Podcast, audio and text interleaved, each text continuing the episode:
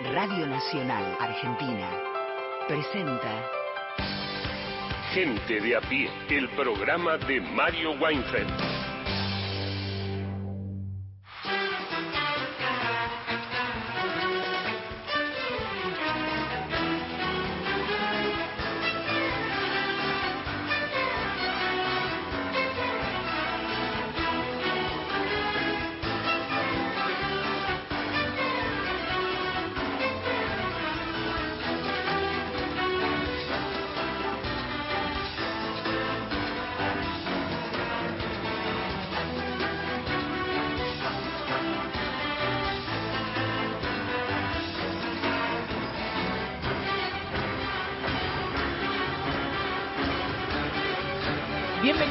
Bienvenidos a Gente de a pie.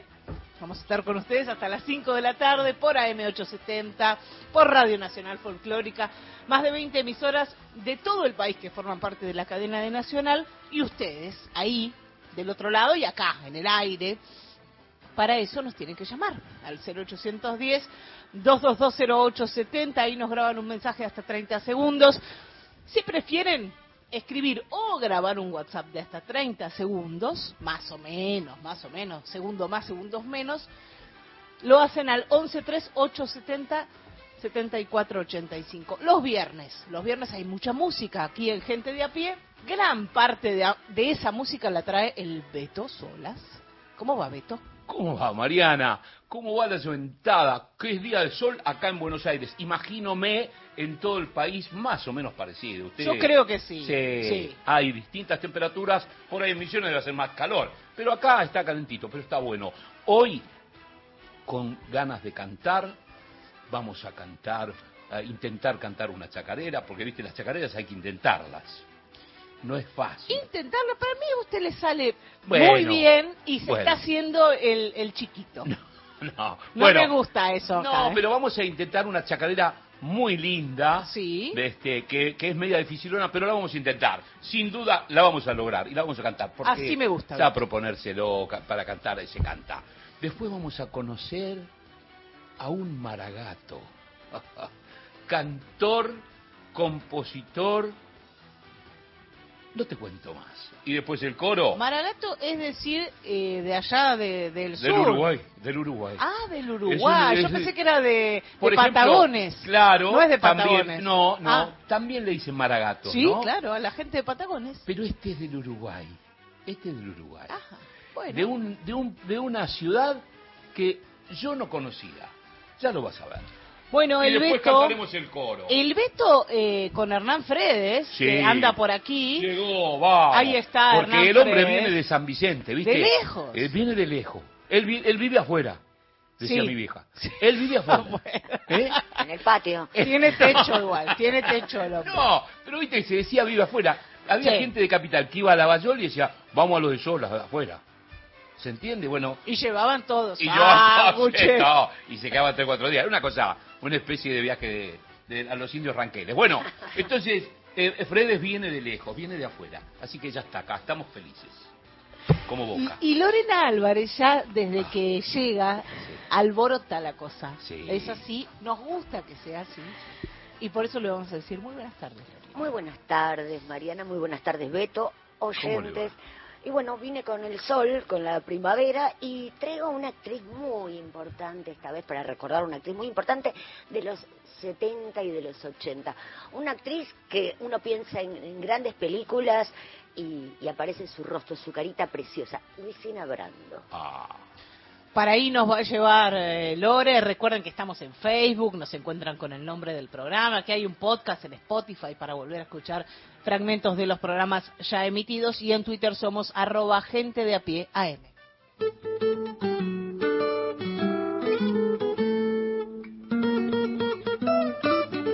Y en, en esta primera media hora en la que estábamos acostumbrados y acostumbradas a escuchar el comentario editorial de Mario, aquí su equipazo, conversando con amigos, con referentes del mundo Weinfeld, Mm. y en este caso las dos cosas. Eh, Fortunato Malimachi es sociólogo, está en comunicación ahora con nosotras y nosotros. Te decimos muy buenas tardes, Fortunato, acá con el Beto Solas y con Lorena Álvarez. ¿Cómo están? Por aquí también hay sol. Muy bien, muy bien. Y si habla Fortunato, sale el sol, viejo, sin duda. ¿Cómo está, maestro? Muy bien, escuchándolos, escuchándolas, y siempre es un momento emotivo, eh, escuchar. eh, y cuando ustedes ponen ahí a Mario que habla más, pero bueno, la vida sigue, la vida sigue, y seguro que estará contento con los programas que hacen y que ustedes están participando uno, otro. Y bueno, y eso lo creo que nos ayuda a vivir, seguir viviéndolo juntos. Sí, Fortunato, pensábamos hoy en el gente de a pie y siempre se piensa en esta en este primer ratito que Weinfeld esté presente. Y yo pensaba en, eh, eh, en el gente de a pie, la gente que camina, el caminar. Y el otro día habíamos hablado con vos, yo había hablado con vos en una radio allá de la universidad, sobre eso, sobre esa observación del caminar, ¿no? Que Mario era un caminador. Mario decía que escribía sus notas, caminaba, observaba y después contaba. Eh, ¿No? E- Ese un poco Sí, el, el caminar, ¿no? Y el caminar, el salir, el descentrarse, Mm, eh, de escuchar música los viernes, eh, el, el, el observar, el no comprar, eh, a mí eso de opinión pública, opinión publicada, siempre me, me dio vuelta, el no comprar los discursos dominantes y el, el estar. Ustedes dijeron algo, varios, creo que varios lo dijeron, pero bueno, que a Mario le gustaba, donde había mucha gente había que estar claro. y ahí varias veces lo hicimos juntos en distintos lugares y bueno y esta semana hubo un lugar donde hubo un millón dos millones no sabemos mucho porque lo interesante que tanta gente caminando hay gente hay otra gente no de a pie Eh, quizás con mucho dinero, con muchos recursos, que trató de ignorarlo, ningunearlo, pero bueno, vos Beto en tu programa y otra gente, y yo ayer estuve en otro encuentro justamente mencionando lo que es la peregrinación a Luján. claro. Sí, señor. Ese caminar. Y también se produce en todo el país, ¿no? Que eso, la Virgen del Milagro en, en, en- en Salta, en, en- en Catamarca, el caminar. Hay, hay eh, muchísimas, eh, los 7 de agosto en Mm. varios lugares de la Eh. Argentina, cada provincia tiene un lugar de peregrinación, desde Tierra del Fuego, que tiene toda, cuando uno entra a Ushuaia hay un camino ahí que, que lo recorre con, con santería popular, porque hay de todo, y eso es lo interesante cuando uno camina. Cuando uno camina encuentra un poco de todo, no le cuesta decir esto es así, tajante, ¿no? Como diría Mario, buscar eh, otros espacios, otras miradas. Y bueno, y cuando uno camina o se peregrina en Argentina, encuentra diferente gente, encuentra una idea de que caminando cualquiera puede venir. Los ninguneados pueden ir, nadie le va a decir, che, mirá, veniste vestido de esto del otro. Eh, La gente común y silvestre también puede venir porque no es para los ilustrados, para los que sepan. Y en ese caminar se hace, ¿no? Una, una fiesta comunitaria que bueno, que a algunos nos pone contentos, a otros le dice, che, pero ¿qué está pasando aquí? Y a otros, como siempre, dirá, che, pero no se irá descontrola tanta gente. Mm. Y bueno, y cuando se hace por todo el país y se hace de esta manera, eh, lo que uno tiene que decir es eh, cuánta fuerza, cuánta mística, cuánta espiritualidad Presente un día o dos días, 60 kilómetros, y después dice, che, pero esto se viene haciendo, y sí, se viene haciendo justamente de una fecha importantísima como es el 75, ¿no? Mm. época de, de conflictos, de jóvenes para un lado, para el otro, y ahí hacen esta idea de hacer una peregrinación juvenil. Claro. La primera, ¿sabes cómo se de- Beto decía, la juventud peregrina Luján por la patria, Sí. 75, ¿no? Eh, Y, y, y uno mismo cuando encuentra estos grandes hechos a veces descubre que los que lo organizan a veces son gente desplazada, era un sacerdote, Tello se llamaba, que el obispo lo quería echar o lo Mm. echó, lo dejó de lado y él dijo, bueno, hay que empezar a hacer algo. Y se juntaron de 30.000 a un millón, dos millones bueno, demuestra que, que, que esa experiencia vale, está presente y es muy significativa en nuestro país. Fortunato, también eh, yo pensaba, y, y Mario también a veces advertía, que por ahí había política, la maravillosa política, esa que modifica realidades, está en lugares donde uno no imagina o donde uno cree que no están. Pero en esos lugares hay política, hay una política, Ay, ¿no? que eso me parece bien eh, claro. que no hay que buscar ni el arte en el Colón, Claro. ni la política solo en los partidos o la ciencia solo en el CONICET. Claro. Eh, hay que ampliar la mirada, registrar, ver. Y hoy la política y la religión y la política, religión, arte, política, religión, arte, juventud estaba ese sábado por ahí.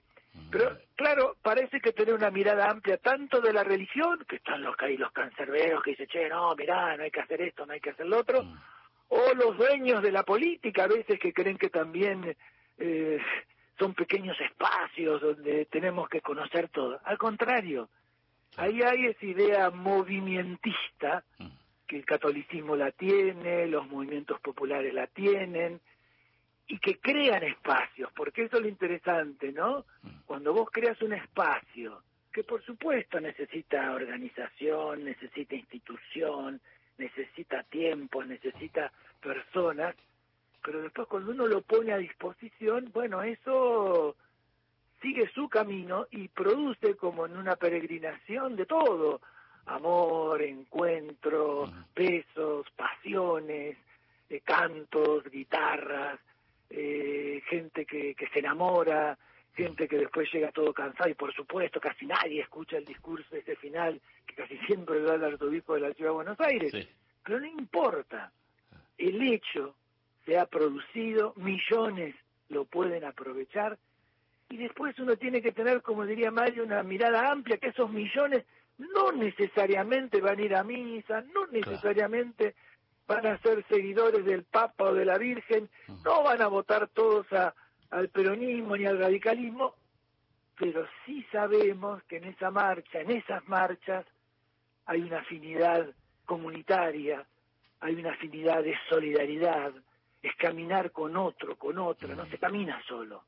Y en esa afinidad, bueno, ahí yo sí, eh, lo vengo firmando ayer, estoy, insisto, estaba en otra conferencia y le decía, no es cierto que todos los jóvenes votan a la libertad avanza, no nos hagan, no nos vendan ese, ese verso. Hay muchísimos otros jóvenes, muchísimas otras jóvenes que hacen otra experiencia distinta y en este caso miles y miles de estos jóvenes, bueno, se sienten solidarios, no creen en ese individualismo excluyente, no creen que nadie se salva solo y digo yo, creo que muchos de ellos van a votar a otras, a otras experiencias y otros partidos políticos. Y muchos Madú, muchos comerciantes, muchos médicos, muchos periodistas, mucha gente que tiene dinero, va a votar también a la libertad avanza. Entonces, yo creo que se, se quiere casi, parece como un estigma, los jóvenes van a votar. No, no existen, diría Mario, ni los jóvenes, ni los peronistas, ni los argentinos, ni las argentinas, sino que existen ese, en esa sociedad eh, diversidad de expresiones, y sí yo creo una enorme mayoría quiere seguir siendo solidario, quiere seguir compartiendo, quiere seguir la educación pública, eh, quiere seguir una vida que sea eh, de más amor, eh, de más pasión, de más promesa, y no pensar, no pensar que hay ahí una, ay se me fue, em, la motosierra. Claro. Digo, eso me parece a mí que nos estamos un poquito equivocando quizás.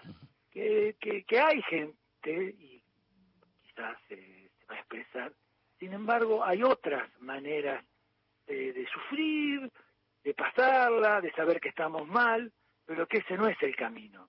Uno de esos caminos me parece es el que se hizo el otro día en esa marcha, con muchos carteles, eh, mucha fuerza, muchas ganas, eh, mucha promesa, mucho cansancio, mucha fiesta, y que bueno, y que hay también, hay otra manera de hacer política como es otra manera de hacer religión.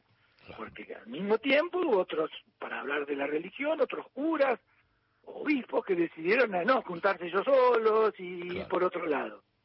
Aquí se dio por primera vez también, fíjate, que el arzobispo, que casi siempre cuando llegan a esos cargos son más viejitos, mm. esta vez parece que no, y esto se debe mucho también al esfuerzo que está haciendo el que dirige la Iglesia Católica, que es Francisco de Polar Gente Joven, caminó los 60 kilómetros. Claro. ¿Y por qué? ¿Pero qué dijo una cosa que es para la política, es para el programa? Hay que acompañar a la gente, allí donde haya mucha gente, allí debemos estar, escucharlas, aprender y después hacer gente de a pie y cantar con el Beto Sola. sí, porque en ese caminar también eh, los, los resultados son más a largo plazo, ¿no? Porque ese caminar es aprender, ¿no? No tiene los tiempos políticos, las urgencias políticas, ¿no? Pero eso, pero vamos a hacerlo más, Beto. Hay ciertas urgencias políticas que nos están impidiendo caminar. Claro. Hay ciertas personas que ocupan cargos que nos están haciendo eh, mirar para otro lado. En eso, el tiempo, el tiempo me parece central para, para hacer política, para comprender un programa, para comprender lo que estamos haciendo. Es decir, uno va buscando, va caminando, sí con un proyecto hacia adelante, y saber que eso tiene que madurar. Eh, esto en el 75, cuando lo empezaron a hacer, era un momento de para muchos jóvenes violentos, violencia, para muchos jóvenes incertidumbres, a muchos se les iba la vida, recordá que ya tenemos la triple A, ya tenemos muchos muertos, ya había sido asesinado Mujica. Entonces digo, era la idea de empezar a hacer algo. Uno cuando uno empieza no sabe a dónde va, ¿eh? Pero esto es lo importante, porque ese futuro es incierto. Ahora hay que prepararlo, hay que darle tiempo, hay que formarse. Muchísimos de estos jóvenes que fueron el sábado, quizás en este mismo tiempo, de acá 10, 15 años, lo vas a encontrar en distintas organizaciones de la sociedad civil o funcionarios del Estado haciendo política partidaria. Lo que sí han aprendido, que hay que compartir, que hay que ser solidario, que hay que ser sorora y fraternal al mismo tiempo, que las mujeres tienen un espacio importantísimo en esas marchas que están haciendo y que a veces no la encuentran ni en las instituciones, ni en la Iglesia Católica, ni en el propio política partidaria que se hace. Pero bueno, eso es cuando uno intenta hacer algo movimentista, no para pequeño grupo. Si algo conocía Mario, con varios discutíamos. Hay gente que arma bárbaro, que dice discursos espectaculares en la campaña, y, y ahora cuando se hacen los presidentes o las presidentas, pero no tiene nada que perder y nada que ganar. ¿Por qué? Y porque aquellos que tienen miles y miles que lo siguen y tienen miles y miles que lo escuchan, tienen que estar continuamente diciendo, che, ¿cómo mejoramos esto? ¿Se puede mejorar? Habrá que salir a los barrios, habrá que ir a distintos bares, habrá que, que cantar y al mismo tiempo decir, miren, acá no tienen un premio en este programa. Ustedes no vienen a esta marcha porque se van a ir al cielo o al infierno, no. Vienen para compartir un, una promesa y en esa promesa ustedes tienen una responsabilidad de largo plazo, de largo tiempo. Bueno, lo mismo con Mario, cuántas veces decía, el programa no da premios. Pero no da premios en el sentido de que alguien vaya a buscar algo que se lo quiera llevar, no. El propio programa es el proyecto. Y aquí la propia peregrinación es una manera de comprender la vida. Y bueno, y vos creas ese espacio, y bueno, y aprovecharlo, ¿no? Sí, señor. Y Fortunato, una, una última yo te digo, ese sacrificio que hace el piberío, yo los observaba caminar, ¿eh? en pareja, de a uno, de a dos jovencitos, con promesas, como decís vos. El sacrificio de caminar, que lleva Luján, 60 kilómetros. Ese sacrificio, juntarlo con otro, ese esfuerzo, más que sacrificio, esfuerzo, compromiso, promesas, promesas juntas, ahí, ahí hay un, una religiosidad que nos enseña, ¿no? Bueno, algunos hablan, tengo un gran colega Aldo que viene trabajando hace mucho tiempo, ¿no? Hay una religiosidad popular que es diferente a otras religiosidades. El gran desafío, Beto, es para la Iglesia Católica, para gente de a pie, para partidos políticos que quieren ser populares y ganar a es es cómo adentro, adentro esas religiosidades pueden dialogar. Claro. Nadie que diga esta es la verdadera y este es el traidor, algo que Mario muy poco, no quiero decir jamás porque no conozco tanto su vida, hacía, en cuanto vos decís esta es la verdadera religión, esta es la traidora, y ya está, Claro. empezás a, a- a- a dejar a unos, a dejarlos afuera. Claro. Bueno, ahora, la experiencia de las organizaciones religiosas tipo Iglesia Católica es que debe tratar de continuar con ese movimentismo y en el largo plazo. No es fácil, no es sencillo, mucha gente se va, tiene un gran problema con sus especialistas, otra no da espacio a veces a las mujeres, da más espacio a los jóvenes a veces que a las mujeres, y sin embargo es la manera en democracia de construir sentidos comunes de largo plazo. Me parece que eso es el lugar en el cual estamos, y el cantar, el hermanar, el acompañar, el compartir, el prometer, el marchar, forman parte de esa cultura que nos sigue diciendo, lo vuelvo a repetir, nadie se salva solo, Ah. no te mires a tu ombligo, porque ahí, bueno, eso es para pocos, y cuando es para pocos, gente de a pie que dice, vamos por otro camino. Sí, señor. Recuperar una palabra, el ecumenismo, ¿no? Claro, bueno, ayer, anoche, justamente me invitaron a dar una conferencia, se llama la conferencia eh, eh, ecuménica de todas las iglesias cristianas, y ahí aparecieron eh, cristianos griegos, cristianos coptos, cristianos sirios, cristianos armenios, la conferencia episcopal católica, evangelista, eh, gente de, de, las iglesias protestantes históricas. Bueno, era, se celebraban 35 años, fue creada en el 88 Claro. Y justamente la palabra que más se hablaba que el diálogo, el encuentro, eh, hacer caminos, crear puentes, sabiendo las dificultades que muchos de ellos de ellos tienen, ojo porque Beto, hoy ese religioso da vuelta por todos lados, ¿eh? los Mm. candidatos, candidatas hablan mucho de religión. Mm. Ya Sí, no sí. es más la religión algo prohibido al espacio de lo privado. Hoy está en el espacio público. Unos se rodean de sacerdotes, otros de pastores, otros de rabinos, y hay rabinos para aquí como para allá, sacerdotes para aquí, religiosas.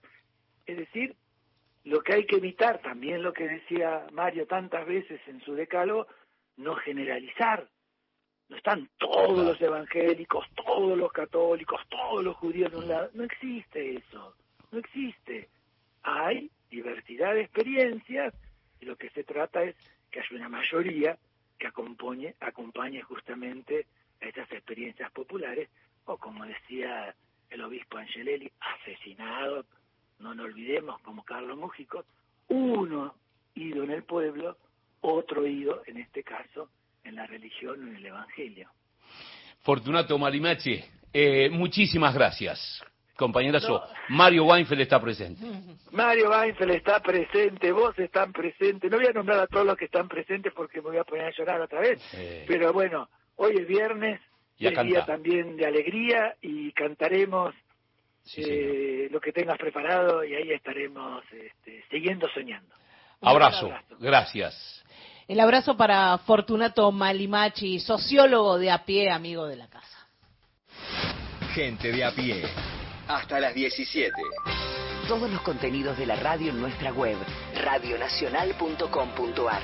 Podcast, entrevistas federales, archivo Héctor Larrea y más, mucho más. Encontrá lo mejor de las 50 emisoras de la radio pública en radionacional.com.ar. ¿Buscas un lugar donde estacionar en el microcentro? Déjanos tu auto. Lo recibiremos bajo las más estrictas normas de seguridad sanitarias. Cuidarte y cuidarnos es la prioridad. Estacioná en el garage más seguro del microcentro, Avenida Corrientes 677, a metros de la calle Florida, sobre el lado izquierdo de la avenida.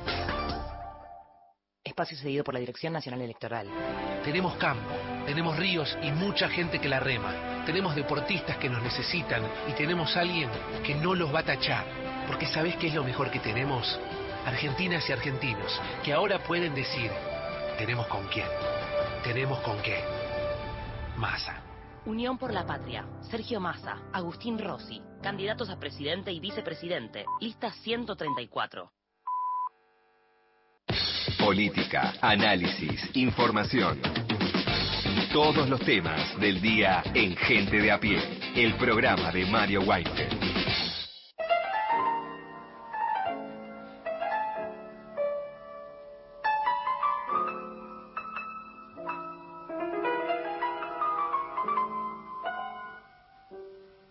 ¿Te acordás, hermano? ¿Qué tiempos aquellos? La vida nos daba la misma lección.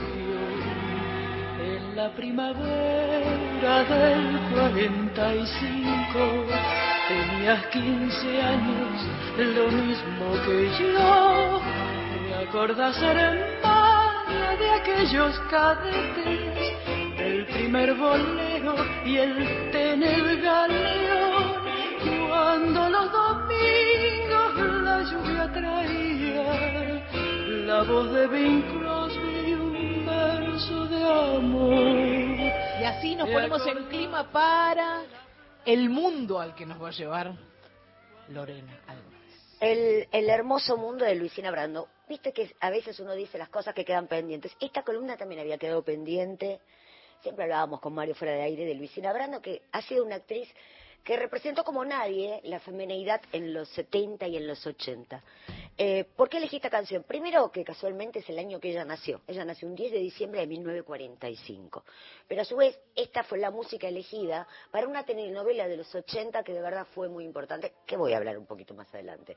Voy a volver a, a la juventud, a la adolescencia de Luisina. Luisina debuta en televisión muy jovencita, 15, 16 años, y debuta con José Marrone, con Pepe Biondi, trabajaba en lo que sería la sitcom de los años 60, eh, siempre como una damita joven, y uno la veía, o sea, las repeticiones en los 80, Pepe Biondi se dio creo que casi todos los 80 en blanco y negro al mediodía, se veía eh, viendo Biondi. Y ahí la podíamos ver, primero con una melenita rubia muy cortita, muy diferente a como la recordamos después cinematográficamente.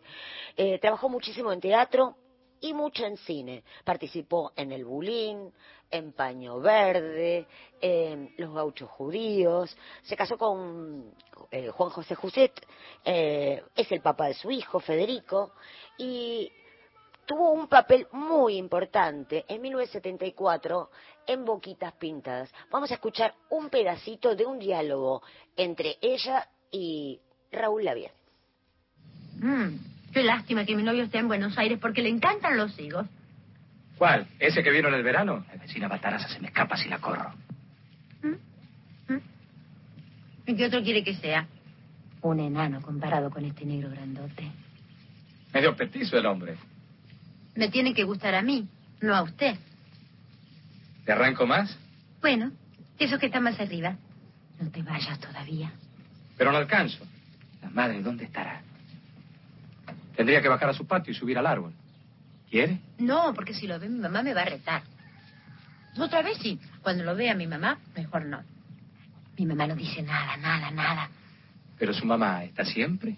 ¿O no? Mm. Mi mamá está siempre, no sale casi.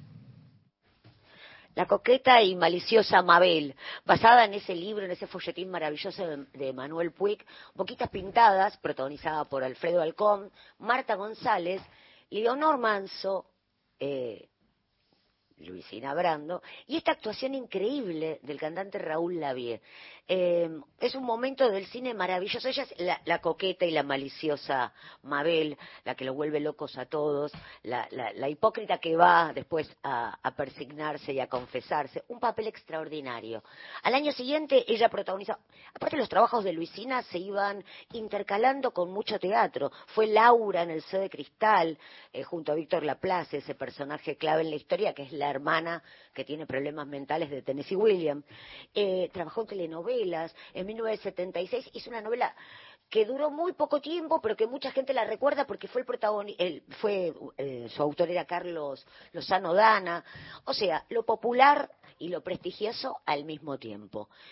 Pero en 1982 hay una película que para mí es clave para la cinematografía de esos años y para el feminismo de esos años. María Luisa Bember decide dirigir Señora de Nadie, la historia de una mujer, una especie de Kramer versus Kramer, pero a la Argentina. Y con una diferencia, la mirada de Kramer versus Kramer, esa mujer que abandona al marido y al hijo es mala, sin embargo, a los ojos de María Luisa Bember, ese personaje es muchísimo más rico.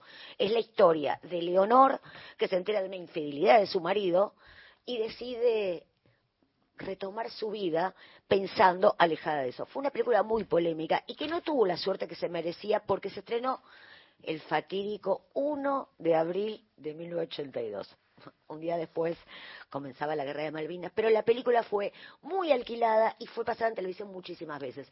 Hace poco el canal del Inca eh, la volví a dar, porque parece que hace unos par de años atrás, octubre era el mes de Luisina Brando. Así que vamos a escuchar el tráiler de Señora de Nadie. ¿Nos conocemos? No. Al que conoce usted es a mi marido, y bastante. Cuando una mujer descubre que su marido le engaña, ¿Qué haces? No seas histérica. abandona la casa en torno a la que construyó toda su vida. Yo no puedo seguir en casa.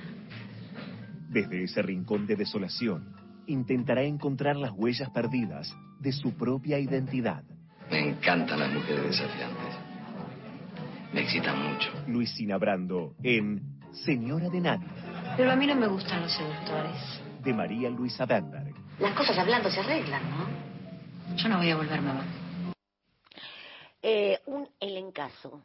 China Zorrilla interpretando a su, a su madre, eh, Rodolfo Rani, el marido infiel, Susu Pecoraro, la tercera en discordia, una actuación muy pequeñita, muy interesante de Berugo Carámbula, que hace de un, de un cliente, ya empieza a trabajar en una inmobiliaria, aparece un pesadísimo Berugo Carámbula queriendo seducirla, y un muy joven Julio Chávez, que, con el que comparte eh, terapia en grupo. La verdad que esa película marcó eh, definió lo que sería el carácter y lo que la gente interpretaba de Luisina. Recordemos que en 1982, en 1982, eh, comienza un romance, ella que había tenido una vida bastante como alejada de las revistas, comienza un romance con, con Carlos Andrés Calvo se llamaba en esa época, Car- Carlín. Carlín, eh, que era el galán de las telenovelas, pero aparte en una época donde dio la casualidad que tanto Susana Jiménez había empezado una relación con, con Ricardo Darín, como Silvia Montanari con Darío Grandinetti.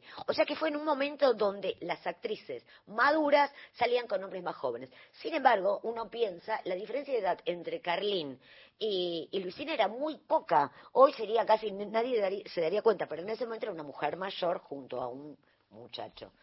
Eh, esa misma película la, la puso a los ojos de todos como una mujer liberada, como una mujer empoderada.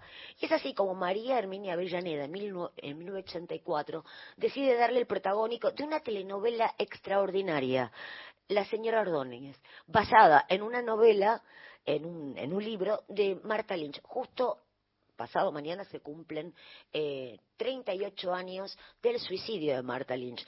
Eh, la telenovela se pasó en 1984, eh, muy prestigiosa, con un elenco increíble. Vamos a escuchar un fragmento y después voy a contar sobre esa telenovela de 92 capítulos que ojalá lo volvieran a pasar en algún canal porque tiene un elencazo. Bueno, pero contame cómo es el doctor Ordóñez. Es bueno. Es eh, sensible, inteligente, ambicioso, culto y mujeriego. Mm, Ese es el punto. Sí. ¿Y qué vas a hacer con tu vida, Blanca? ¿Vas a seguir soportando? No. Pero antes de tomar una determinación quisiera entender. Entenderme. Hubo un momento en mi vida en que yo me equivoqué, Cantón. Pero no sé cuál fue. Cuando me casé con Pablo. Cuando me casé con Ordóñez. Cuando abandoné el partido, no lo sé. No lo sé. Wanda dice que las únicas mujeres dignas son las mujeres que luchan. Tiene razón. Yo me creí llamada a grandes destinos y no fue así. Mi única lucha se concretó adentro de, de estas cuatro paredes. Yo quería conformar a mi marido y quería criar a mis hijas porque pensaba que ahí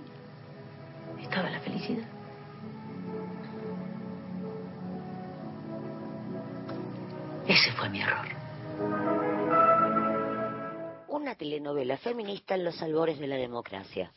Mujer eh, linda es la que lucha. Eh, Blanca Maggi de Ordóñez, el personaje que le tocó interpretar a Luisina, era una militante peronista de muy jovencita, que queda viuda y se casa con su psicoanalista. Eh, la señora Ordóñez es un libro de 1968, pero que, que, fue un bestseller en esos años y que volvió a ser bestseller en 1984 a partir de la telenovela. Eh, Marta Lynch decía que a ella la asombraba que iban a comprar su libro básicamente por mujeres que iban a ver su telenovela. Cuando en los 60 fue un libro que era parte de la, eh, un libro dentro de lo que es la cultura, en los 80 ya fue un libro más bestseller a través de las televidentes de, de, un consumo que no, no era tan cercano a Marta, la telenovela. Eh, uno cuando vuelve a leer, yo la leí posterior a la novela, me pasa que no puedo dejar de escucharle la voz a Luisina Brando en toda esta historia. O sea, para mí Blanca eh, no, no tiene más la cara de Marta Lynch, porque es casi un alter ego Blanca Maggi de, de Ordóñez con respecto a Marta Lynch, pero para mí siempre va a tener la voz tierna, cálida y el rostro de, de, de, Luisina, un rostro muy parecido a otra actriz de los años 40, Delia Garcés. Los comienzos de Luisina Brando tenía esa cara angelical como Delia Garcés, otra actriz que dejó su carrera eh, muy joven y se dedicó a otra cosa. Bueno, eh, ¿Por qué decía que esta es una telenovela increíble? El elenco. Eh, hay, hay, pequeñas participaciones. La historia tiene eh, flashback, va de 1964 a 1945. Y en ese ir y venir aparecen María Banner haciendo de su suegra maliciosa, eh, Susana Cart, Arturo Bonín, Daniel Fanego, eh, Emilia Masser, que hace de su hija. En ese momento Emilia Masser era como la joven promesa, ya había participado en Los Chicos de la Guerra y sin embargo ella hace un pequeño papel, la hija Silvia. Eh, cuando tuve que elegir un fragmento de esta telenovela, la verdad que elegí este, pero podría haber elegido un montón. Eh, ella tiene dos hijas adolescentes que son tremendas con ella, claro, hijas de otra generación, cuestionan muchísimo a esa madre que por seguridad se casa y nunca se realiza en lo personal. Eh, son muy crueles, hasta le dicen que está gorda. Tiene unos diálogos esa telenovela que me parece que es de avanzada. María Herminia Avellaneda, Luisina Brando y un elencazo. Pero la carrera de, de Luisina en esos años con el cine estaba en alza. Noches sin luna, eh, sin soles, eh, Noches sin luna ni soles eh, de 1984, donde ella protagoniza a Ana, el, el papel de la mujer, eh, de la mujer por la cual Alberto de Mendoza eh, decide escapar, decide eh, dejar todo, mientras lo persigue el autor Mura. Una película increíble de un de un autor, Raúl eh, Rubén Tiziani, que se había dedicado a varios policiales, un periodista que tiene varios policiales en su haber. Eh, siempre las películas de José Martínez Suárez tienen un personaje de Villa Cañas. Esa vez la elegida fue ella. Ella es una chica de, de vida alegre que viene de Villa Cañas para, para cumplir todos sus sueños y bueno, sus sueños no son no los puede cumplir, pobre Luisina. Sin embargo, se la ve bellísima. En su momento, José Martínez Suárez, una vez hablé con él y me decía lo, lo solícita, lo encantadora. La cámara la amaba. La cámara definitivamente amaba a Luisina.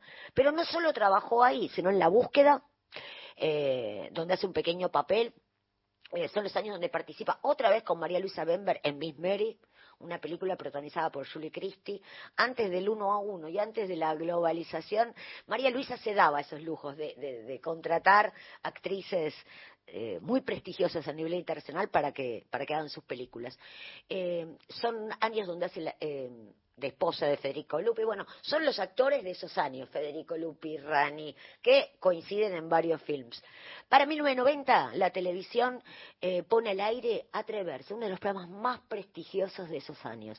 Alejandro Doria, eh, decide armar un elenco de gente adulta, madura, de la cual participaba Bárbara Mujica, Arturo, Arturo Puig, María Leal, eh, Selva Alemán, eh, la verdad que era un Dream Team. Y en uno de esos capítulos, Luisina Brando hace de una señora muy bien en una reunión de padres. Voy a decir otra cosa, hay cosas que uno vuelve a ver de hace 30, 40 años que no pierden vigencia para nada. Eh, vamos a escuchar un fragmentito de Reunión de Padres, un capítulo de Atreverse donde se chicanean un poco Arturo Puig y Luisina Brando. ¿Y eso? Eh, viene de la calle. Ese boliche nuevo deben estar probando los equipos nuevos. Otro más. Otro más. Qué barbaridad, Dios mío. Parece que es un buen negocio. Es que estamos rodeados, toda la escuela está rodeada. Además, todo el tiempo están tarjeteando en la calle, en la puerta. Todo gratis. Yo no sé, la verdad. El que debe estar contento de ser su amigo. ¿Qué amigo? Romero. Ah, ¿por? Como los locales son de él, parece que esta gente paga cualquier guita. Mm. Después de todos los locales son para eso, ¿no? ¿Para? Y para alquilar, al que pague mejor. Sí, claro, pero se podían alquilar para... No, Sí, para no tenemos que ser injustos, Aguirre, porque aquí en el barrio todos los edificios son de los Romero. Y sin ir más lejos, esta misma casa era de los Romero y la donaron, así que... Como decía mi viejo, el que es dueño, es dueño de todo. Del convento y del prostíbulo.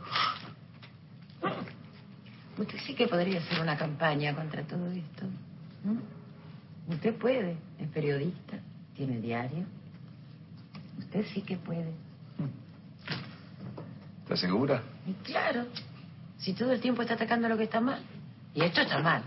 Porque según me dijeron, estos lugares están llenos, llenos de chicos, menores. Y que yo sepa, nunca nadie dice nada. menores que salen de la escuela, toman alcohol, se quedan en la esquina, van a bailar y la ley de alquileres ya eh, funcionando en 1990. Estaba reclamando el señor Romero, el dueño de toda la cuadra. Eh, no solo participó de este capítulo, sino de varios más. Eh, Arturo Puig al año siguiente dejaba atreverse cosa que le costó muchísimo porque estaba muy cómodo con este elenco que se conocían de años, de obras de teatro, de cine y donde funcionaban perfectamente. Eh, al año siguiente vuelve a repetir Luisina Brando en Amores, que es la segunda temporada de, de estos unitarios, y de a poquito va dejando la televisión. No sin antes pasar en 1993 por otra película de María Luisa Bember, donde María Luisa Bember se da otro lujazo, contratar a Marcello Mastroianni. ¿Para qué? Para hacer De eso no se habla. Una historia de amor entre un italiano que llega a un pequeño pueblo. Vuelve a repetir, otra cosa interesante, se llama Leonor otra vez, como el personaje de Señora de Nadie. María Luisa le vuelve a dar otra mujer fuerte, otra mujer tremenda, con el mismo nombre, Leonor. Pero esta vez Leonor, que tenía una hija que sufría de enanismo, eh, quería que nadie hablara de ese tema. De eso no se hablaba. Ella estaba como muy eh, preocupada porque, porque eso no se viera, porque eso, de eso no se hablara. Una película tremenda que hubo un documental hace poco, porque la protagonista del film, eh, un- una actriz que tuvo una vida bastante desgraciada, no estaba tan conforme con el final que, que le había puesto María Luisa Bember. Ya podemos contar el final. Eh, por más de que ya todo el tiempo la trataban como que no tenía ningún problema y se casa con Marcello Mastroianni y todo, en cierto momento pasa un circo y ella decide irse con el circo. Eh, la historia es Tremenda. tremenda, tre- Tremenda. tremenda, tremenda. eh, ella logra lo que la madre quiere. contra el circo es, es, es tremenda, la verdad que es impactante, me acuerdo de ese final. un final muy Leonardo Fabio. un un final que es ca- casi un homenaje de María Luisa Bember al cine, a soñar, soñar, a toda esa estética. Un- Uno lo ve y no sabe si es María Luisa Bember o, o- o Fabio. Así que un, un gran homenaje. Bueno, la cuestión es que Luisina de a poquito fue trabajando, menos trabajó muchísimas telenovelas, hizo participaciones y hoy está un poco alejada. Básicamente no es porque sea Greta Garbo, lo dijo hace un par de años, sino porque ya no estaría para una tira de 12 horas grabaciones que son tremendas. Ella preferiría volver al unitario y no hay esas propuestas. Mientras tanto, se dedica al jardín, se dedica a sus plantas Y la verdad que nos estamos perdiendo una actriz extraordinaria, una actriz que marcó toda una etapa, que ha, ha- ha- ha logrado que suspiren por ella, bellísima, en una etapa morocha, de, de, de rulos, de pelo largo, que es la etapa de Juan que reía, otro gran personaje y otra gran película, que siempre Mario la recordaba. Betty en Juan que reía, la esposa de Luis Brandoni, ese, ese pobre vendedor que se, que se queda se queda sin el auto. Así que nos vamos, como llegamos, recordando a Luisina Brando, una actriz inolvidable. ¿Y con qué, Fosati? Nos vamos con el 45, ¿Qué temazo? ¿no? María Elena Walsh, cerrando esta columna de Lorena Álvarez. ¿Te acordás de la plaza de Mayo? Cuando el que te dije salía al balcón, tanto cambió todo infancia, de golpe y porrazo se nos alunó.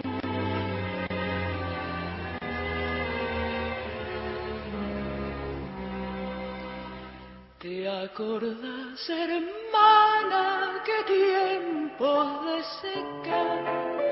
Cuando un pobre peso daba el estirón y al pagarnos toda más vida que un millón de hoy. Gente de a pie, el programa de Mario Weinfeld. Cada vez que miras para atrás, ves las cosas que marcaron tu vida. Familia, amistades, vecinas y vecinos del barrio, compañeras y compañeros de trabajo. Y si miras bien, también vas a encontrar una radio que te acompañó y te va a seguir acompañando. Porque queda mucha vida por vivir y muchas marcas por hacer. Radio Nacional, marca país. Está todo listo. Yo también estoy lista. Para ponerme en el lugar de los demás. Y a decir que no cuando algo no me gusta. Estamos listos y listas para decir... Bullying.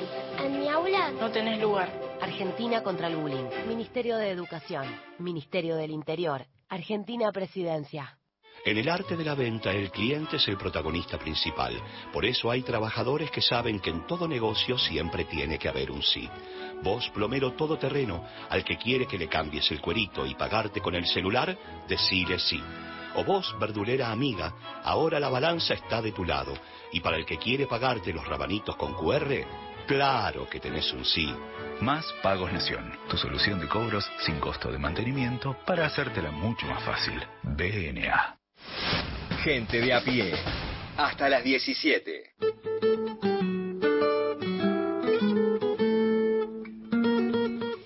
Lo prometido, Beto. Sí, señora. Intentar la chacarera. La chacarera, sí.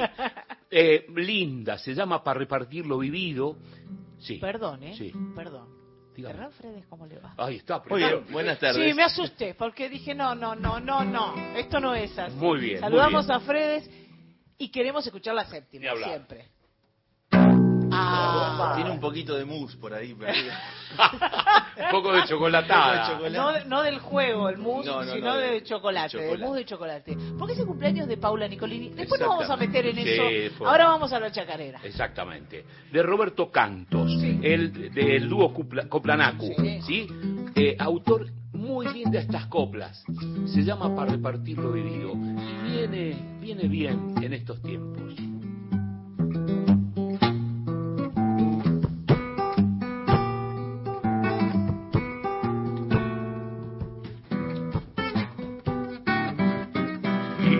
Mi huella adelante por caminos conocidos, pero vino una tormenta y se me borró el destino.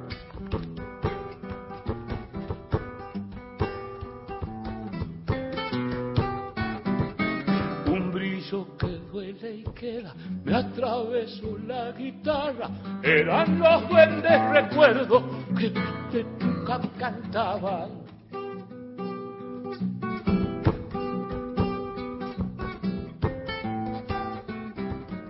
Se iluminaba el paisaje, se iluminaba mi pecho, estaban mis pies descalzos reconociendo mi suelo, una forma de volar sin buscar había encontrado, sacar las coplas de adentro y dar de adentro mi canto.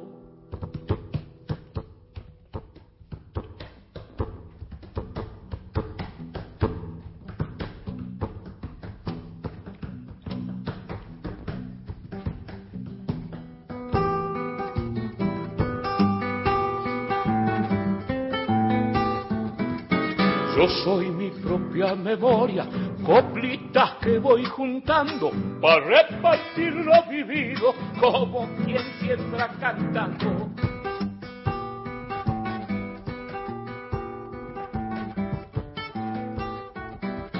Tal vez un grito callado, hecho de carne y madera, que se mete al guairamullo para soltar chacarera.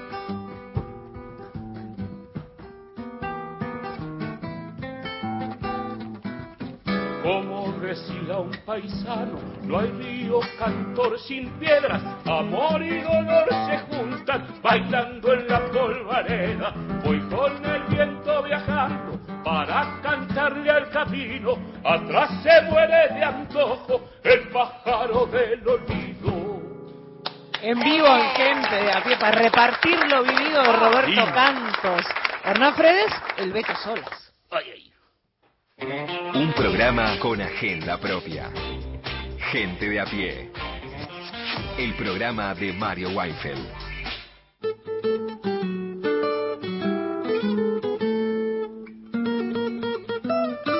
Nos vamos a ir a las noticias de las 4 de la tarde con el servicio informativo de Radio Nacional.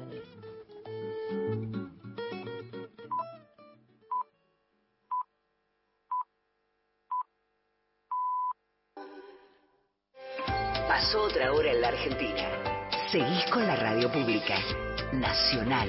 A toda hora. Continuamos con Gente de a pie. El programa de Mario Weinfeld. Por Nacional. he tenido, en general, poco trato con los representantes de los grandes capitales de la Argentina. En general, tienen mecanismos seductores de cooptación. Uno se puede defender muy bien de eso, ¿eh? muy bien, muy tranquilo, no hay problema. En el mundo nuestro, que es pequeño, a las tres veces que no aceptas algo, ya todo el mundo no te, no te ofrecen más.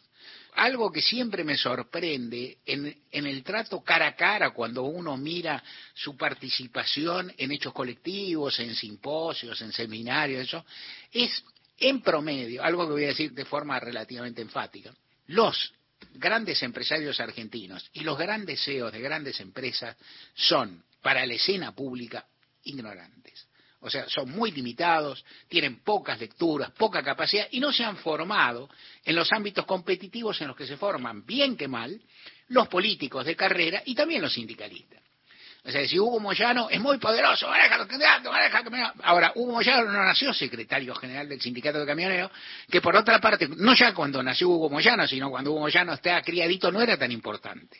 Los dirigentes sociales también se tornan avesados, tienen que aprender a convivir con la gente común, a estar atentos a sus necesidades, a conseguir recursos de personas del común, de organismos, de organizaciones no gubernamentales, de iglesias y del Estado. Tienen que alternar, tienen que negociar, tienen que conversar, tienen que manejar con algún criterio económico bienes escasos.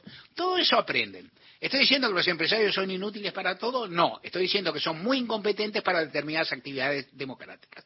Esto dicho, sus simposios, sus reuniones, sus coloquios de ideas, son en general escenarios decorados en los cuales lo importante es lo que se trasunta y no tanto lo que dice y menos lo que dicen ellos. Lo que dicen ellos es un repertorio de lugares comunes, de tonterías, de simplismos y de eslogans. Hay excepciones, siempre hay excepciones. Nada es blanco-negro en el mundo de lo real.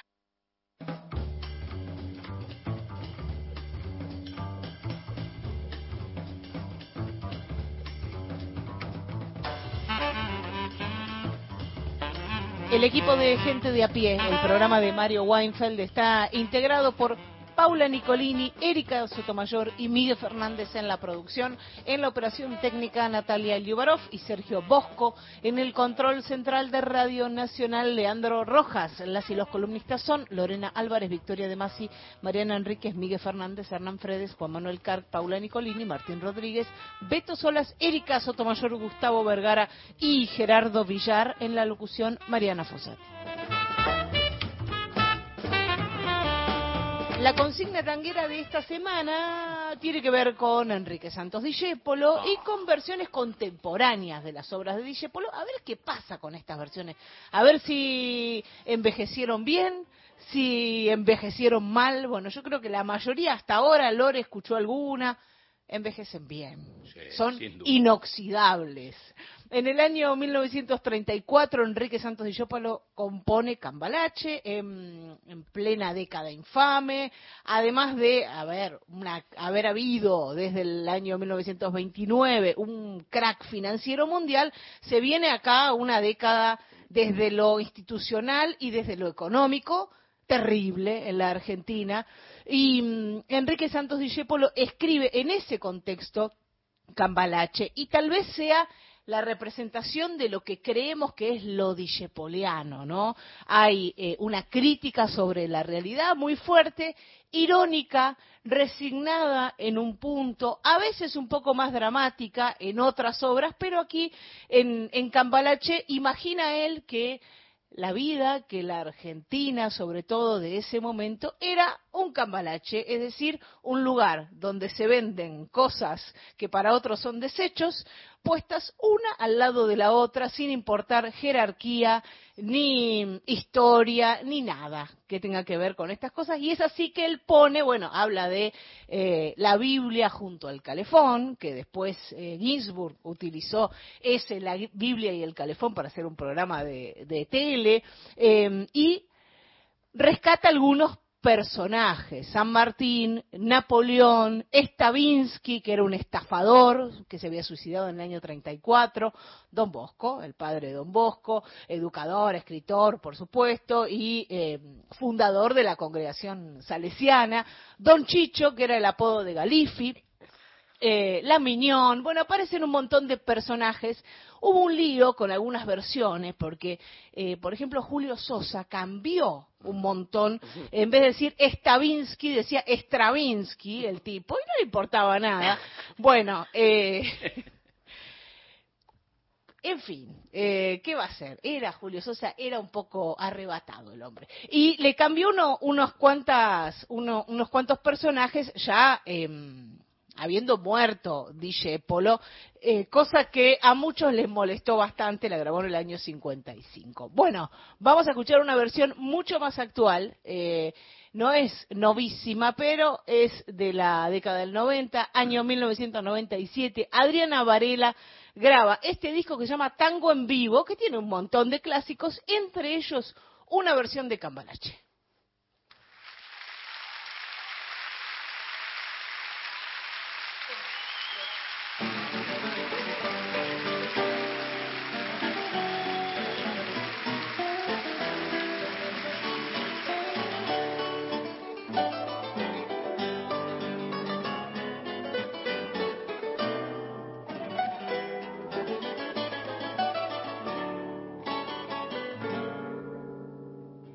Que el mundo fue y será una porquería, ya lo sé. En el 506 y en el 2000 también, que siempre ha habido chorros, maquiavelos y estafaos, contentos y amargados, valores y duelen, pero que el siglo XX es un despliegue de maldad insolente ya no hay quien lo niegue. Vivimos revolcados en un merengue y en un mismo lodo, todos manoseados. Hoy resulta que es lo mismo ser derecho que traidor. Ignorante, sabio, chorro, generoso, estafador todo es igual, nada es mejor. Lo mismo un burro que un gran profesor. No hay aplazados ni escalafón. Los inmorales no son igualados si uno vive en la impostura y otro roba en su ambición.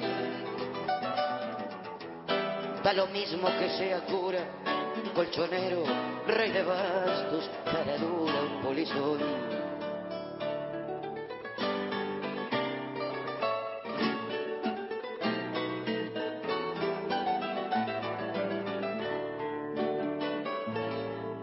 Qué falta de respeto que atropello a la razón. Cualquiera es un señor, cualquiera es un ladrón, mezclado con esta whisky, va Don Bosco y la Miñón, Don Chicho y Napoleón, Carnera y San Martín, igual que en la vidriera irrespetuosa de los cambalaches se ha mezclado la vida y herida por un sable sin remache, ve llorar la Biblia junto a un calefón. Siglo XX, cambalache, problemático y febril. Que el que no llora no mama y el que no habana es un gil. Dale nomás, dale que va que allá en el horno no vamos a encontrar.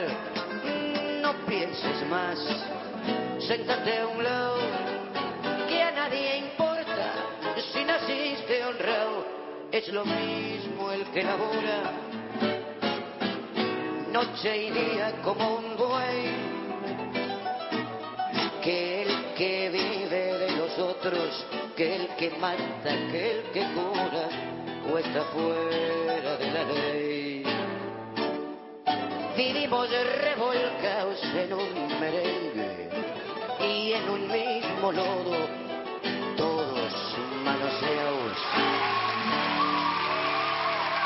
Versión de el tango Cambalache, letra y música de Enrique Santos Discépolo. Tal vez eh, la síntesis de la obra de, de Discépolo sea este Cambalache, seguramente el tango más conocido de su obra, mundialmente conocido.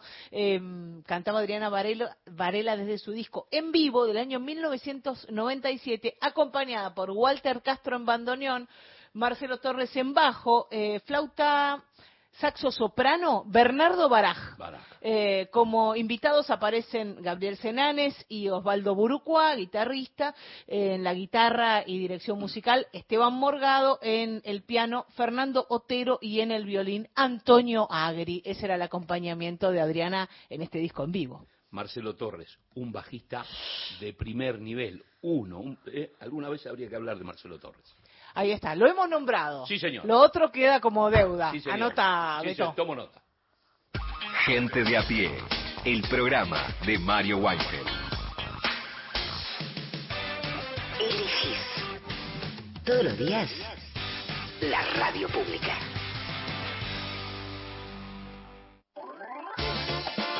La tarde se escucha en Nacional. La radio pública. Hasta las 17. Gente de a pie, el programa de Mario Weinfeld por Nacional, la radio pública.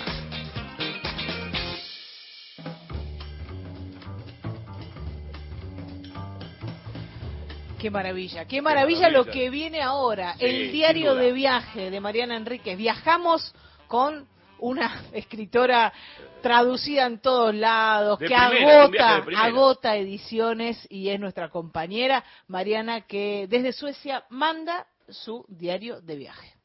Bueno, oyentes, compañeros, qué raro que es todavía para mí no saludar a Mario. Eh, pero bueno, sí también, hola Mario, ¿cómo estás? Seguro estás prestando atención a algún lado. Em, Suecia entonces, les termino mi, mi periplo sueco. Primero les quería contar, en este momento Suecia está en una crisis de seguridad muy importante, que seguramente todos los que me están escuchando dicen, ay no, Suecia, ¿cómo? Pues sí, Suecia. Está en una guerra de bandas, bandas este, narco y agregados, pandillas, digamos, que al principio era, eh, hace muchos años, esto es de, dos- de 2016 en realidad, es impresionante cómo se cubrió de alguna manera ¿no? la, información, pero bueno, es desde entonces.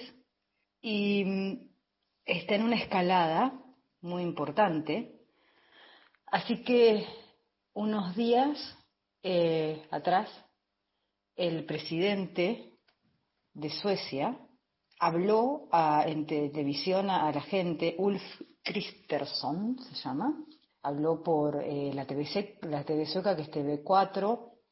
Eso es muy raro que suceda en general, o sea, no, no habla, es, es muy raro, o sea, la cadena nacional no, no existe mucho, pero bueno, habló, y dijo que va a detener este fenómeno hace siete años, pero este septiembre fue el mes más este, brutal en cuanto a asesinatos. Ahora les cuento un poco más eh, sobre eso. Entonces anunció que va a solicitar ayuda del ejército, o sea, va a sacar a la gendarmería, quiero decir. Algo que quizá a nosotros no nos suena tan impresionante porque estamos acostumbrados, pero hasta ahí, o sea, quiero decir, no, no es tan común, la gendarmería tampoco se usa en todas partes, entonces va, la gendarmería va a salir a la calle en Suecia por este, la cuestión de la violencia.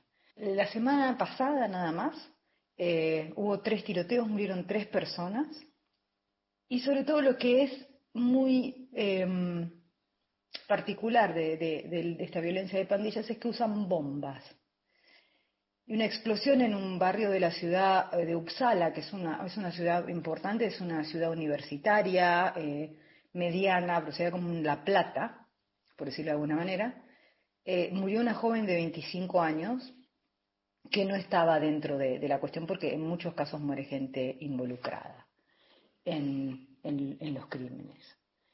Eh, la red criminal ap- aparentemente está eh, relacionada con una red criminal importante, sobre todo en el norte, de Europa. Yo esto me estoy enterando todo ahora, ¿eh? que se llama Foxtrot. Y la guerra es porque hay una, eh, hay una, mm, una división entre sus dos líderes. Aparentemente ambos están en Turquía y desde ahí coordinan las acciones criminales. Un poco como los monos que están en la cárcel o como Comando Vermelo en Brasil que estaban en la cárcel y coordinaban desde ahí. No es muy distinto de eso. Eh, lo que sí es mu- muy distinto quizá es que mm, la fama de que estas cosas ocurren las tenemos nosotros y no ellos. Digamos, eh, o sea, nadie se le, se le podría ocurrir. Eh, Andrea Castro, la, profesora que me, que me recibió en la Universidad de Gotemburgo, yo estaba muy sorprendida y me dijo, eh, viste, este país, ella vive hace 25 años allá, está casada con un sueco, y me decía, esto era tranquilo, me dice, pero ahora es el Far West. Cosa que es un comentario que viene de una persona argentina que viaja seguido a la Argentina, que tiene a sus padres en la Argentina, que digamos no, que no está como de- de- desorientada de donde viene, que está permanentemente en contacto con latinoamericanos, así que no me lo está diciendo frívolamente, me está diciendo está súper kenchi, o sea, está muy, muy, muy eh, picante la cuestión, Suecia entonces. Eh, además de eso, eh, hoy les, le- les, este, les había prometido que iba a hablar un poco de, de los locos de los años 20, pero quizá lo deje para la próxima y les mando eh, un, un audio para, para la semana. Em, eh, les quería contar esto sobre todo como para un poco para, para contribuir a nuestra versión de Escandinavia como las series donde hay un solo crimen y nos aburrimos y qué sé yo, bueno, no. Eh, pero hay algo quizá de tratar de mantener una imagen, aunque esto se promociona, pero yo tengo la, la, la teoría a veces de que uno tiene imágenes permanentes de, de los lugares, o sea, muy cristalizadas y que después es difícil de, de- de cambiar. ¿no es cierto? O sea, googleen una foto de Lagos, la capital de Nigeria, y se van a sorprender. es una megalópolis espectacular y mucha gente sigue pensando en, África como, incluso con, en las ciudades como, como otro tipo de ciudades, quiero decir, ¿no? Eh, pero por decirlo así, entonces también los nórdicos es, como es- es- estos lugares donde no pasa nada y el crimen es una interrupción casi como en lo de Sherlock Holmes. Bueno, parece que en este momento en particular es una constante. Entonces le- les voy a dejar a los, a los, a los de los años 20 por un tiempo, pero sí hacer al, eh, eh, referir que hay, estuve en, eh, a mí me gusta mucho ver pintura, como saben, y mucho, cada vez, debe ser porque me estoy poniendo vieja, cada vez me interesa más el arte. En realidad quisiera ver una, una blanda de black metal, de lo, una cosa que también podemos hablar después, que es el metal nórdico muy, muy, muy extremo en muchos sentidos. Pero no estaba tocando a nadie que me interesara en ese momento, o nadie hubiese ido, incluso algo que no me interese tanto, pero no, no, no tuve suerte. Pero noté en todo, voy a mucho a los museos, ¿no? Y noté en, en los museos una, había muchas muestras sobre pintores místicos y este, un poco estrafalarios y excéntricos de, lo- de- de los años 20, irracionales, por llamarlos de alguna manera. En lugares muy conocidos por el diseño ultra, ultra racional, por Ikea, por como si en los últimos años películas como Midsommar o u otras que están apareciendo, hay una que se llama Los Inocentes, que es una película noruega sobre chicos que tienen poderes, un escritor que se llama John Akvide Lindqvist, que es absolutamente fantástico, sueco, a quien conocí, eso todo les voy a contar la próxima, que también escribió una novela de vampiros en una especie de barrio bastante peligroso y con muchos problemas sociales de Estocolmo. Como que hay una especie de sub que está por debajo del, del Scandi eh, policial negro, digamos, que es como el género popular, que está un poco más abajo y está hablando ya de unos países nórdicos que han dejado, no completamente, ¿no? Pero que no son ese paraíso socialdemócrata donde el Estado te resuelve todo y no hay conflicto social y no hay diferencia tan marcada de clases, sino que se están convirtiendo en, otra cosa y donde están además surgiendo las ultraderechas a partir de estos problemas. Y creo que cierta fascinación por los artistas de los años 20 tiene que ver que como que son los artistas del prefascismo, ¿no? de la pre-segunda guerra mundial, los artistas de entreguerras. Entonces, la próxima les voy a contar un, poco de, esto, haciendo una especie de, de historia extraña. Eh, y después les propongo además este que googleen a, a- a los artistas. Y mm, por ahora lo- los dejo con este concepto de la, la Escandinavia no tan tranquila. Al menos en Suecia, me parece que, el resto de los lugares está to- to- todavía conserva un poco de- de esa cuestión. Pero eh, Suecia está kenchi. Además, el país, por supuesto, sin desmerecer a, los, otros, es el país eh, más poderoso de la, de, la región, más allá de que a lo mejor Noruega es más rico, pero quiero decir, es el más, es el más eh, poderoso simbólicamente y, en, económicamente, es el que más población tiene, etcétera. Em, bueno, la próxima vamos un poco con, con arte y cultura y después seguimos. Un beso grande a todos. Ahí pasaba Mariana Enríquez y su diario de viaje desde Suecia. El lado B, habíamos escuchado hace unos días el lado A, bueno, este era el lado B de Suecia.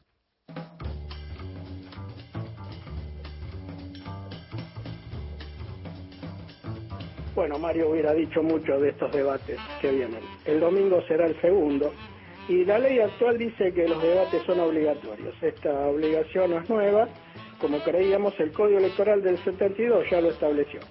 Y recién se cumplió con este mandato en el 2015, aquel famoso mano a mano de Scioli y Macri. El tercero en aquella elección había sido Massa. Y hoy Massa tiene grandes chances de estar en el balotaje. ¿Y por qué no? Ganar.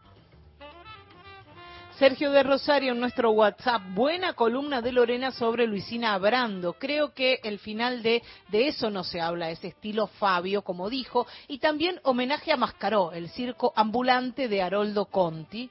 Dice que sí, Lorena. Sí, señor. Ahí está, estamos de acuerdo. Estamos Gracias por seguir intentando un programa a lo Mario, dice Sergio desde Rosario. Buenas tardes, compañeros. Un lujo escucharlo a Marimás, a Fortunato Marimás. Tiene ese don de conciliar los credos religiosos con dos o tres palabras. Muchas gracias por la entrevista, compañeros. Mi nombre es Ana. Por acá también nos escribe Griselda, gente de a pie, hermoso programa, gracias, dice. Hola, mis queridos y queridas, gente de a pie. Me conmueve mucho eh, la charla con Fortunato. Mario es y será siempre inspirador de las buenas ideas, de las buenas actitudes.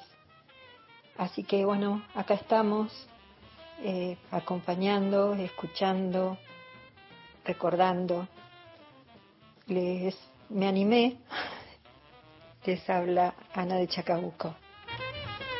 Ana de Chacabuco, que yo mudé ayer y dije de Parque Chacabuco, no, de Chacabuco, de la localidad de Chacabuco. Nos vamos a las noticias y gracias por animarse todos y todas a comunicarse con gente de a pie. Cuatro y media, el servicio informativo de Radio Nacional.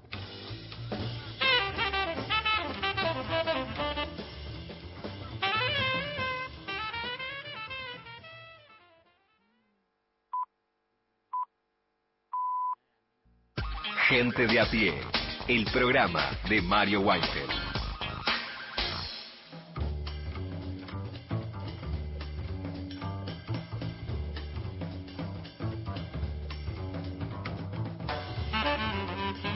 Seguimos en Gente de a pie con el equipazo de Mario Weinfeld y esta buena costumbre de llenarnos de música los Sí. viernes, Beto Solas.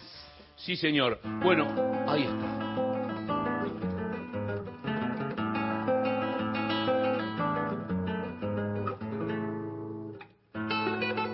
De campo se llama esto que escuchamos.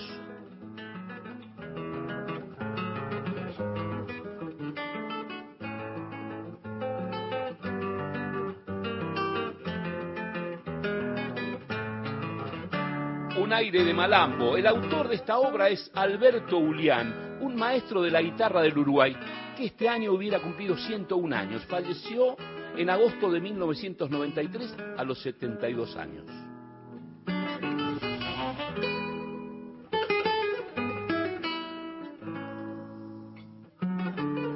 Quien interpreta en guitarra este Fiesta de Campo es otro artista de a pie, Mariana, que encara la obra de Alberto Ulián con valoración de su origen, con admiración. Escuchemos más.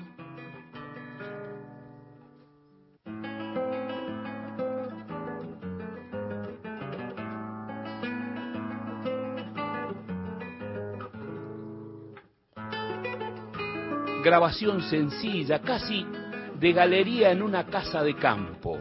Sin duda, guitarra de este lado del mundo. Él se presenta. Muy buenas tardes, queridos oyentes del programa Gente de a pie, que se transmite a través de Radio Nacional y Nacional Folclórica. Me quiero presentar ante ustedes. Yo soy Darío Hernández, soy uruguayo, cantautor, guitarrista, profesor de guitarra, nacido en una ciudad que se llama San José de Mayo, y quiero aprovechar este encuentro en la radio para contarles un poco sobre mi vida, mi trayectoria, mis estudios, mis gustos personales y de unos proyectos muy lindos que se vienen en poco tiempo. El guitarrista uruguayo describe San José de Mayo, su barrio, su infancia, el campo, la música. Bueno, mi infancia transcurrió en el barrio del cementerio, lugar que se llama así porque está enclavado precisamente el cementerio de la ciudad, en ese barrio, y lo desarrollábamos en los espacios abiertos, los potreros, los campitos que habían en el barrio, donde nos juntábamos con todos los, los gurises, los chicos del barrio, y jugábamos al fútbol toda la tarde, o, remontábamos cometa, hacíamos distintos juegos. También, en parte, tenía contacto con el campo, porque mi familia es oriunda del campo, y, y de ahí creo que mi gusto por la música popular de raíz folclórica, que siempre estuvo muy presente. ¿eh? y a- por supuesto que eso lleva de la mano a- al contacto con la guitarra. Pero recuerdo mi infancia rodeada de niños, de amigos, de muchos niños, en un San José mucho más tranquilo, de los años 80, con, con- con casas, eh, con casas, con, sin, sin tantos edificios, con, un, con una ciudad muy tranquila, muy apacible, de vecinos muy camaradas entre sí. Lo recuerdo con mucho cariño.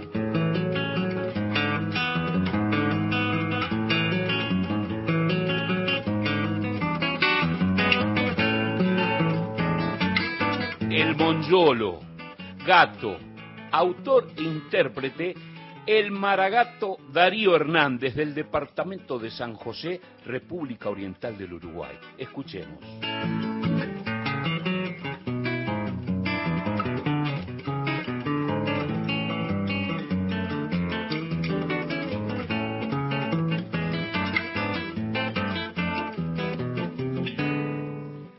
Músico uruguayo define su estilo en la interpretación con su instrumento. Bueno, mi, estilo musical, la música que a mí me gusta hacer, la que me gusta tocar, componer, desarrollar, es, el- del estilo del guitarrista solista que se acompaña solo en, el- en su canto y se acompaña bien con la guitarra, o sea, busca acompañarse bien con la guitarra, eh, tener una presencia importante con la guitarra. Mm, es el estilo que más me marcó siendo yo chico y, fue que me gustó toda la vida, y es lo que escucho más, es lo que el material que consigo en ese en, esa corriente siempre, ¿no? Estamos hablando de gente como Jorge Cafrune, Atahualpa Yupanqui, Eduardo Falú, bueno, Carlos Di Fulvio, de acá de Uruguay hay un cantor muy muy conocido, un gran cantor que, que, este, se llamó Santiago Chalar. Su nombre, su nombre es Carlos Paravis, era médico y su seudónimo Santiago Chalar. También tenía ese estilo así, a, a la manera de, de Yupanqui. La mañana trae sus luces junto a un coro trinador. La tarde dará calor por el sol y su pereza. Y la noche, la certeza de encontrarme con la flor. Con la flor, un yotis de Rubén Lena y Santiago Chalar. Guitarra y voz, grabación sencillita siempre. En San José de Mayo, Uruguay, Darío Hernández. Cuando la noche se vuelve una flor, desde el timbés oscuros pareceres, se abren querer, levanta en abanico el bandoneón del lilo, el yote de Julián.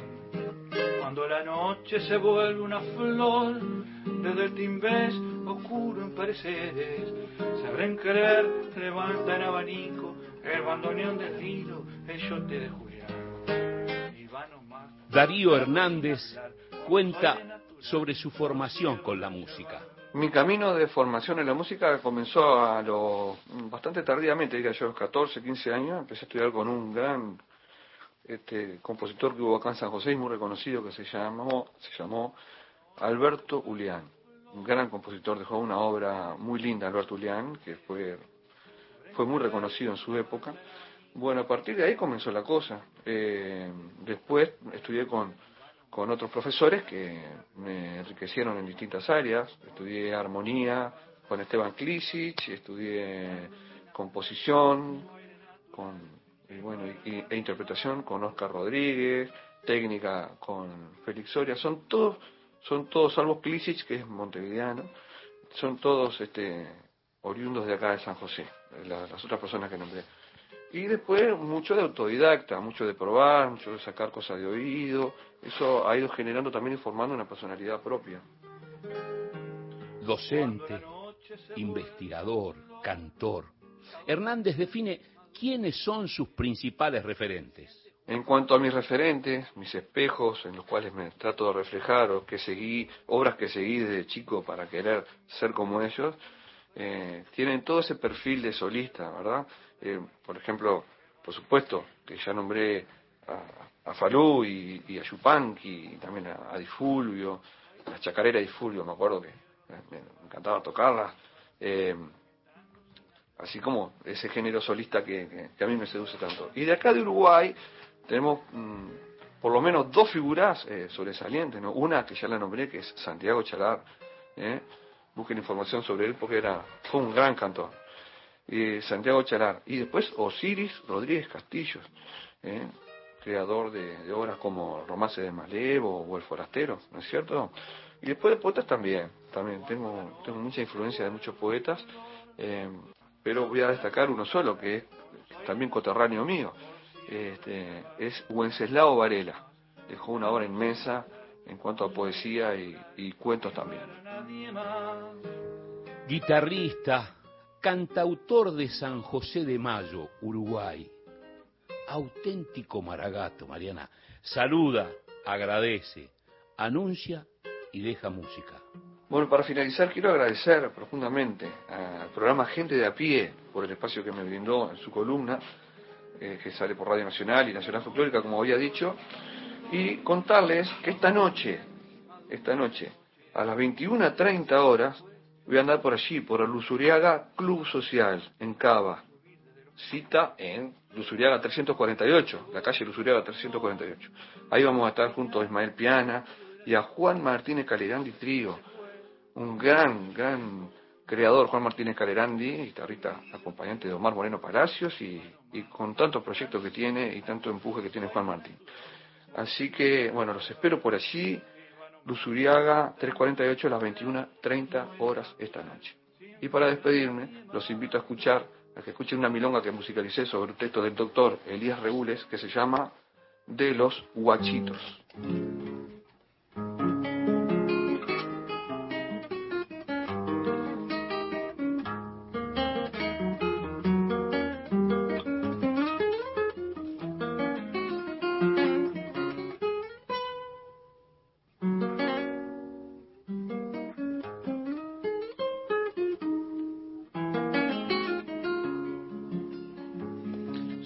Circular guirnalda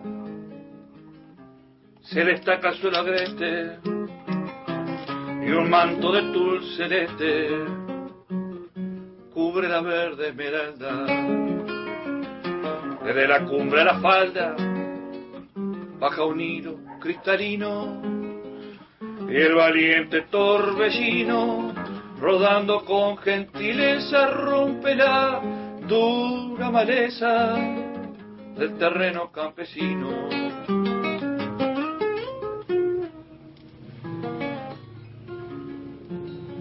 El arroyo descuidado moja jugando la orilla donde bebe el coronilla y el sarandí colorado como concierto soñado en la selva virginal alegran el pajonal los gritos del terutero los redobles del jilguero y los retos del zorzal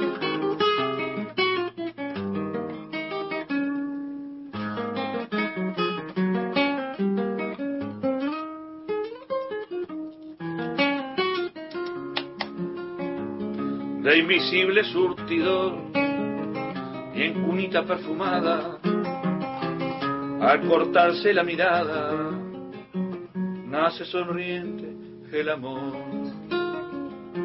titánico, seductor, hasta tímido lenguaje, pero es de doble linaje, amor delirante y ciego, amor de vida de fuego con ribete de salvaje.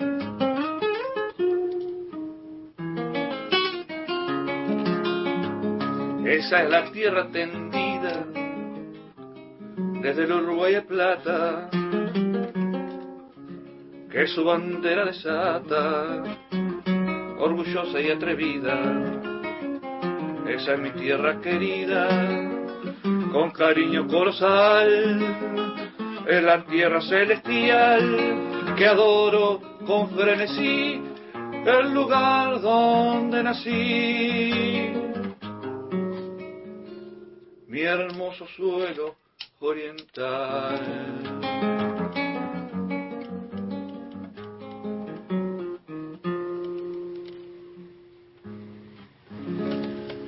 De los guachitos, poesía de Elías Regules, La música de Darío Hernández, de San José de Mayo, República Oriental del Uruguay, es quien toca la viola y canta. Lo escuchaste en Gente de a pie, Radio Nacional, Nacional Folclórica, sino dónde, Mariana. Te voy a decir que en ningún lado, Beto.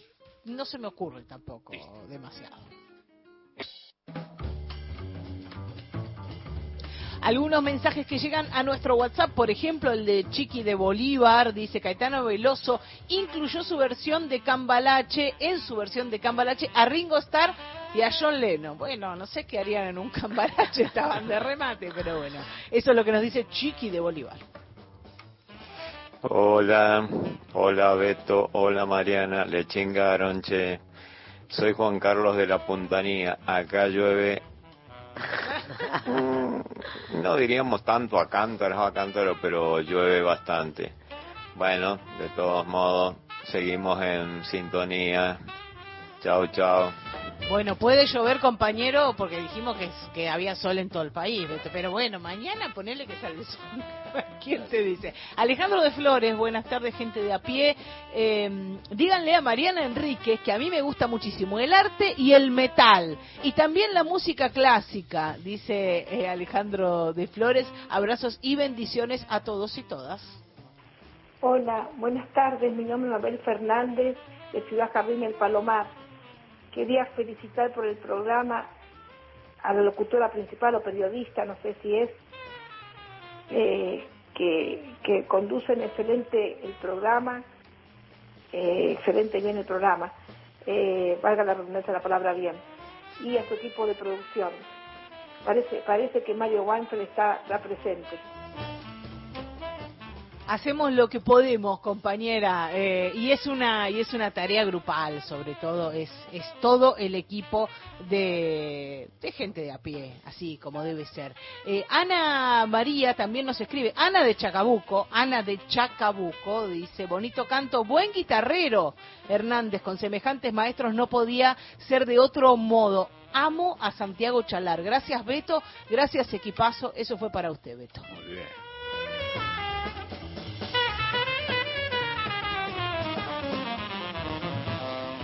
Van llegando las y los coreutas, porque este es el momento del coro, pero además, viste Beto, este también es el momento para eh, pasar los parroquiales. Hoy en, en el auditorio de la radio pública va a estar el chaqueño palavecino a las 7 de la tarde, a las 19 tipo 18.30 se puede ingresar, por supuesto, con entrada gratuita. Ya debe haber, cuando salgan, van a ver una cola en la, en la puerta. Así que para quienes quieran venir a la radio pública y venir al auditorio, hoy a las 19 horas hay concierto. Y además, tenemos una celebración acá. Tenemos un cumpleaños. Que lo cumpla feliz, que lo cumpla Paulita, que lo cumpla feliz.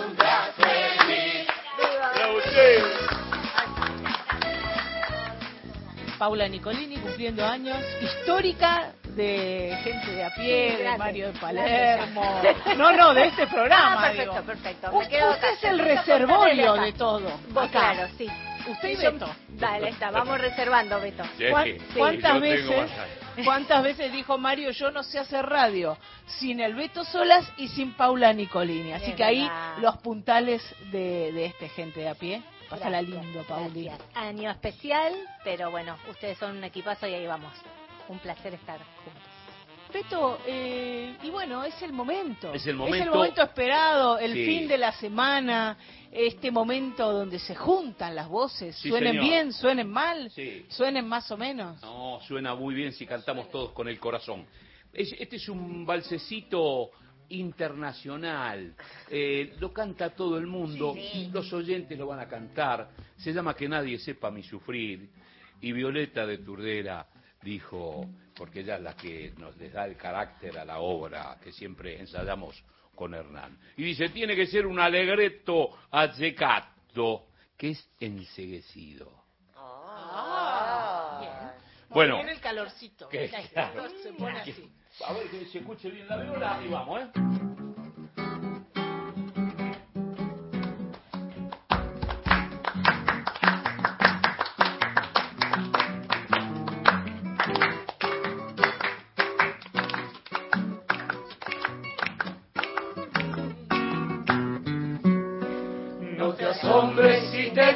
Lo que fuiste, un ingrato con mi pobre corazón, porque el fuego de tus lindos ojos negros alumbraron el camino de otro amor. Y pensar que te adoraba tiernamente, que a tu lado como nunca me sentí. Y por esas cosas raras de la vida,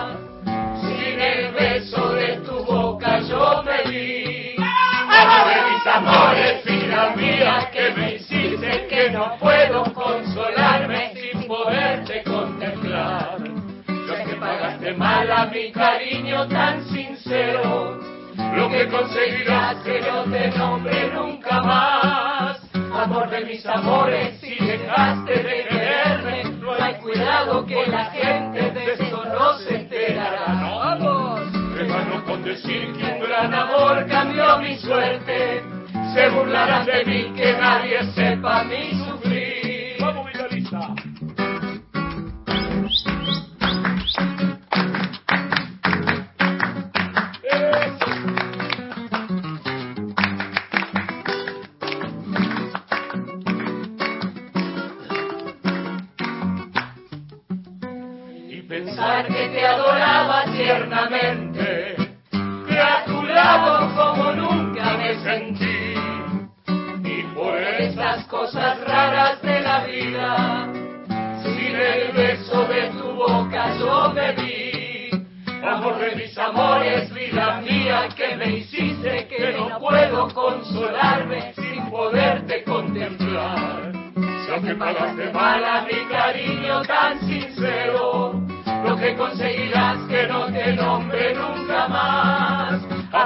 Amores, si dejaste de quererme, no hay cuidado que la gente de esto no se enterará.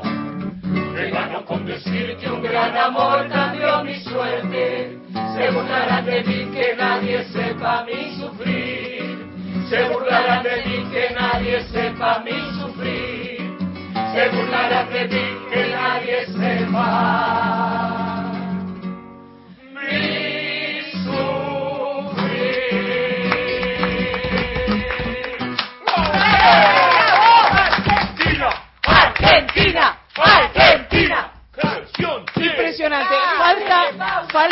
aire por momentos, pero bueno, lo hemos hecho.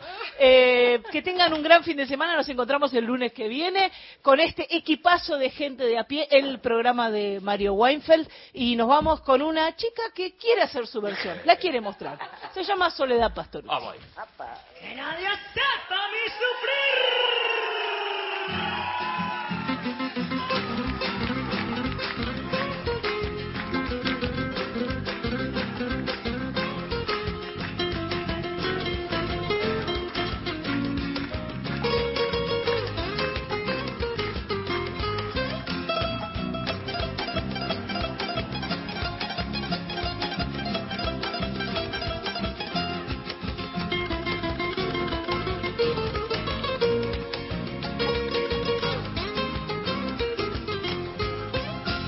Te asombres si te digo lo que fuiste, un ingrato con mi pobre corazón, porque el fuego